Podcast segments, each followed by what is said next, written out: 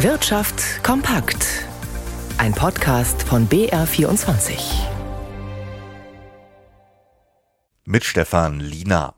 Es geht momentan Schlag auf Schlag in der Geldpolitik. Gestern Abend hatte die US-Notenbank angesichts der anhaltend hohen Inflation in den Vereinigten Staaten ihren Leitzins weiter angehoben. Heute folgten die Nationalbank der Schweiz und die Bank von England. In Großbritannien war es die elfte Zinserhöhung in Folge. Aus London berichtet Imke Köhler. Die Notenbanker reagieren mit ihrer Entscheidung auf die weiter steigenden Preise in Großbritannien.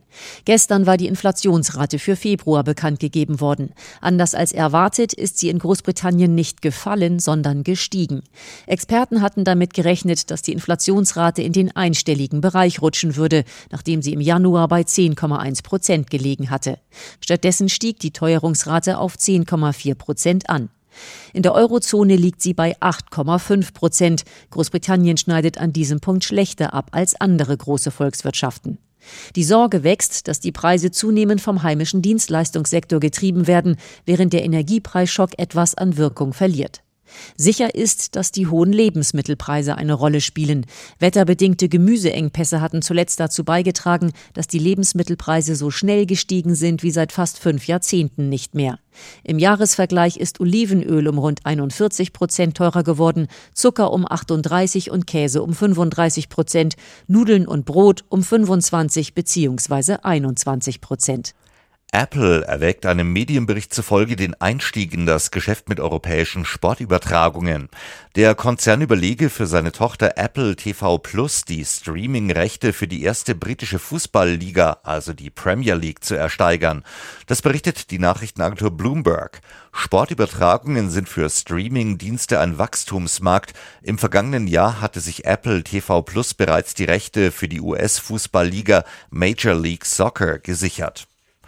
Der Logistikspezialist DAXA aus Kempten beschäftigt weltweit fast 33.000 Mitarbeiter, davon rund 18.000 in Deutschland.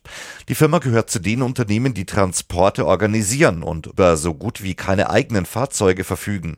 Tausende Fuhrunternehmen waren auch im vergangenen Jahr wieder erfolgreich für DAXA unterwegs. Die Umsätze stiegen auf über 8 Milliarden Euro. Walter Kittel. Das vergangene Jahr war ein besonderes für DAXA, denn viele Unternehmen weltweit waren auf der Suche nach neuen Handelspartnern. Stichwort Lieferketten. Diese wollten viele Firmen breiter organisieren wegen der weltweiten Krisen, also nicht mehr nur auf einen Lieferanten für Rohstoffe und Vorprodukte angewiesen sein, sondern mehrere. DAXA habe die Firmen beraten können, wie sie ihre Lieferketten optimieren. Ein gutes Geschäft für die Kempner und ein Grund für die hohen Umsatzsteigerungen, so DAXA-Chef Burkhard Ehling. Zum Gesamtbild des Jahres gehört aber auch, dass wir insgesamt nicht so stark gewachsen sind wie noch 2021. Zu den Herausforderungen für Sachsa gehört vor allem die Umstellung der Logistikbranche auf alternative Antriebe. Zurzeit sei das im Bereich der E-Mobilität erst in kleinerem Umfang der Fall, in Innenstädten und Ballungsräumen, wo besonders strenge Umweltanforderungen gelten. Im Fernverkehr sind nach Angaben von DAXA Wasserstoffantriebe besonders geeignet. Hier testet das Unternehmen gerade die ersten beiden Lkw.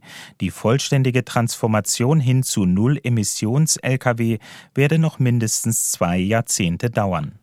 Geschäftszahlen gab es heute auch von Vitesco in Regensburg. Der Antriebsspezialist steckt ja mitten im Umbau der Autoindustrie. Margit Siller in unserem Börsenstudio. Wie hat sich denn das Unternehmen zu den Perspektiven für die Autobranche geäußert? Das ist schon interessant und lässt aufhorchen, dass sich der Chef jetzt in die politische Diskussion um E-Fuels eingeschaltet hat.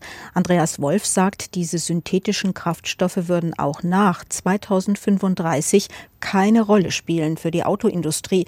Weitere Investitionen in den Verbrennermotor würden sich deshalb nicht rechnen. Vitesco in Regensburg setzt also, wie die meisten anderen in der Branche, voll auf die Elektromobilität. Derzeit sorgt das wegen der hohen Investitionen noch für Verluste, aber schon im kommenden Jahr will Vitesco damit Geld verdienen. Die Aktie hat übrigens 1,3 Prozent verloren heute. So schauen wir auf den breiten Markt. Der DAX tritt bei 15.227 Punkten auf der Stelle. Fest zeigen sich dagegen MDAX und TechDAX. Im MDAX steigen Nemetschek um 16 Prozent und Hensoldt um gut 5 Prozent. Der Dow Jones ist 1,3 drei Prozent höher auf Erholungskurs gegangen. Die Computerbörse mit den Technologietiteln schafft sogar 2,2 Prozent mehr und der Euro notiert mit einem Dollar und genau neun Cent.